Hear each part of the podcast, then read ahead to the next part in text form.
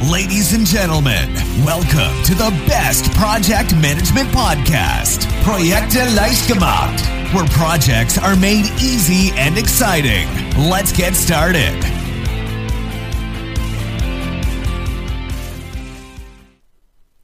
Hallo, hier ist Andrea vom Projekte leicht gemacht Podcast.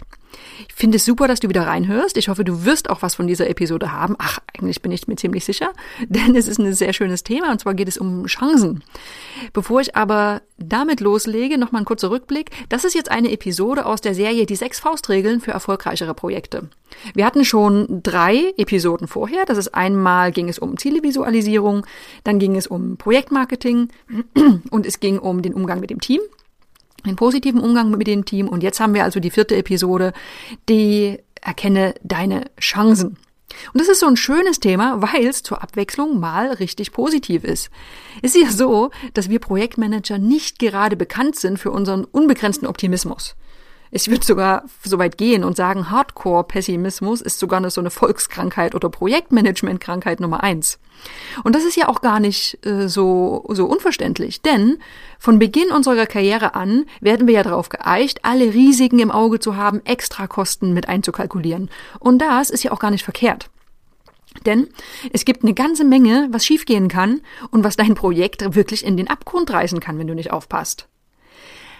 Aber es ist ja irgendwie auch ein bisschen schade, oder? Es wäre ja auch mal schön, an gute Möglichkeiten zu denken, an, an Chancen, die entstehen können, an positive Wendungen, die ein Projekt nehmen kann. Wenn wir davon ausgehen, dass Risiken unerwartete Ereignisse sind, die den Projektverlauf negativ beeinflussen können, dann sind Chancen nämlich genau das Gegenteil. Das sind unerwartete Möglichkeiten, die sich zusätzlich zu den eigentlichen Projektzielen ergeben. Und das ist was richtig Tolles. Jetzt rate ich natürlich niemandem dazu, seine Projektrisiken zu ignorieren. Das könnte wirklich katastrophal enden. Aber es wäre schade und sogar verheerend oft, wenn man sich nur darauf konzentriert. Sondern es ist wichtig, auch mal Raum zu schaffen für positive Gedanken und die Augen zu öffnen für Chancen im Projekt. Also, wie geht das denn? Ich habe drei Schritte für dich. Schritt Nummer eins, sammle Chancen. Jetzt kannst du einfach mal, ja, auf dem Weg zur Arbeit deine Gedanken schweifen lassen oder du kannst so ein richtiges Team, äh, Team-Brainstorming machen oder ja, einfach mal im Spaziergang drüber nachdenken. Wichtig ist jedenfalls, sammle mal mögliche Chancen und schreib sie auf. Du kannst in dieser, in dieser Phase richtig groß denken, musst keine Angst davor haben, jetzt, ja, so utopische Dinge im Kopf zu haben, sondern einfach mal wirklich denken, was würde deinen Auftraggeber so richtig glücklich machen? Wie könntest du andere Beteiligte positiv überraschen? Und du denkst hinaus über die Projektziele, die sowieso vereinbart sind. Du kannst einfach mal rumspinnen und überlegen, was könnte wirklich passieren, was dein Projekt so richtig nach vorne bringen könnte? Das ist natürlich nichts, was mit 100% Wahrscheinlichkeit eintrifft, wie auch Risiken nie mit 100% Wahrscheinlichkeit eintreten. Aber es könnte ja passieren. Du solltest also für einen Moment mal alle Probleme vergessen oder nicht daran denken, wie realistisch diese Gedanken sind. Einfach mal mutig sein und träumen.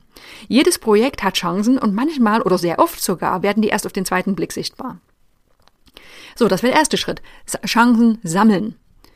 So, und dann kommt natürlich, zweiter Schritt, Chancen kommunizieren. Das muss natürlich raus in die Welt gebracht werden. Nicht, das solltest du nicht für dich behalten. Chancen können nämlich genauso wie Ziele eine richtig große Motivation für dich selbst sein und für dein Team natürlich auch. Und sie helfen allen beim positiv nach vorn denken. Es inspiriert, über Chancen zu reden und das ermutigt, über den Tellerrand zu blicken und auch mal kreativ zu sein.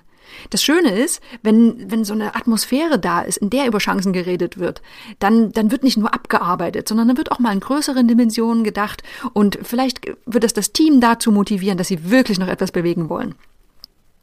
Und solche Chancen, die sind manchmal wirklich toll, denn manchmal kann man mit wenig Aufwand oder sogar ohne Extrakosten etwas Zusätzliches schaffen, was einen Auftraggeber, was einen Kunden richtig glücklich macht. So, und dann kommt natürlich der vielleicht wichtigste Schritt. Chancen müssen auch wahrgenommen werden. Wenn sie sich dann plötzlich ergeben, du bist ja schon, schon vorgespannt, du weißt ja, dass sie kommen könnten, dann solltest du sie auch ergreifen. Vor allem, wenn zum Beispiel der Zusatzaufwand für den Moment gar nicht allzu groß ist, nutze solche Möglichkeiten. Du musst natürlich darauf aufpassen, dass du dich nicht ernsthaft vom eigentlichen Projektziel ablenken lässt. Das kann schon mal passieren. Aber in den meisten Fällen ist es ja eine Schande, Gelegenheiten nicht beim Schopf zu packen, wenn sie mit wenig Aufwand wirklich einen großen Zusatznutzen bringen können. Wenn du das getan hast, Dann ist es noch ganz wichtig, dass du natürlich Stakeholder und Auftraggeber auch davon wissen lässt. Denn es gibt ehrlich gesagt keine bessere Werbung für das Projekt als ein unerwarteter Zusatznutzen, der nichts oder wenig mehr kostet.